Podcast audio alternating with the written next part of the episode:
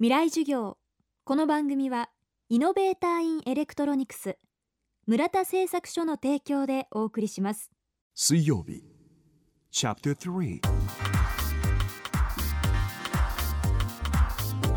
未来授業。月曜から木曜のこの時間ラジオを教壇にして開かれる未来のための公開授業です。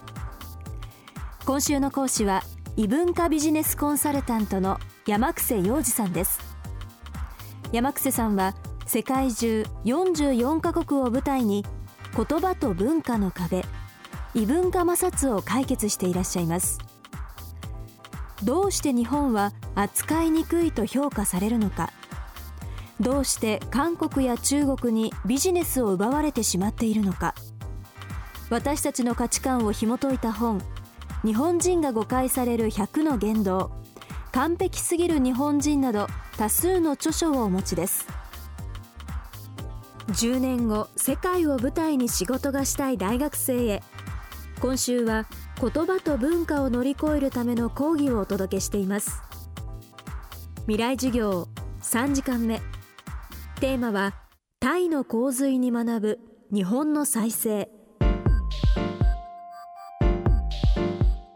えーと、失敗は成功のもとという言葉があるじゃないですか残念ながら今日本は一度失敗したらストライクアウトになっちゃうという意識を持ってる人がすごく多いんですよ。えーと、これがね異文化の中ではその国をすごく弱くしちゃう。例えば失言という言葉があるね。でその失言をしちゃうことによってバッシングを受ける。だから穏便なことしか言えないという社会があったとしたらこれは外国の人から見るとすごくなんか弱い社会ですよね。じゃあどうしたらいいかと。タイで洪水が起きましたけれどタイの洪水の時見ててください。ね子供たちが洪水の中で泳いでるじゃないですか。ねあれを見て私思ったんですよ。それってやっぱり文化の違いですよね。国家としてどうなんだ責任は取ってるんだろうかとかっていうようなことを言う人はいます。でもね洪水が起きた時にそこで泳ぐ子供たち今そんなおおらかさがね日本にあるのかなって思いますよね。海外に飛び込む勇気っていうのはねそういうことなんですよ。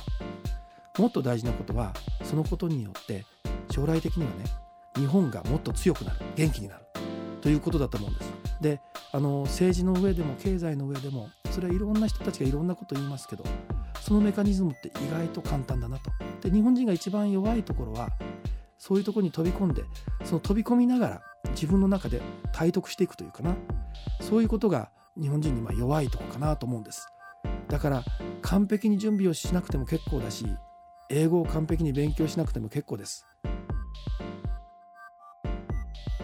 この番組はポッドキャストでも配信しています。ぜひ東京 FM のトップページからアクセスしてください。ここで東京 FM と JFN 加盟38局によるラジオの祭典 FM フェスティバル2011未来授業明日の日本人たちへのお知らせです。東京仙台名古屋福岡で行われた日本を代表する地の巨人たちによる公開授業が特別番組になります。今週木曜日11月3日文化の日の午後3時から。そして今週土曜日11月5日の夜10時からの2回にわたって放送いたします。こちらも詳しくは東京 FM のトップページをご覧ください。未来授業明日も異文化コンサルタントの山久洋二さんによる講義をお送りします。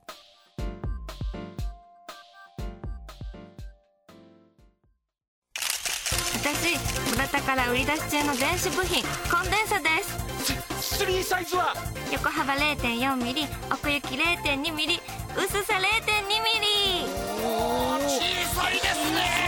これ小さす小さい電子部品作っています村田製作所。未来授業。この番組はイノベーターインエレクトロニクス村田製作所の提供でお送りしました。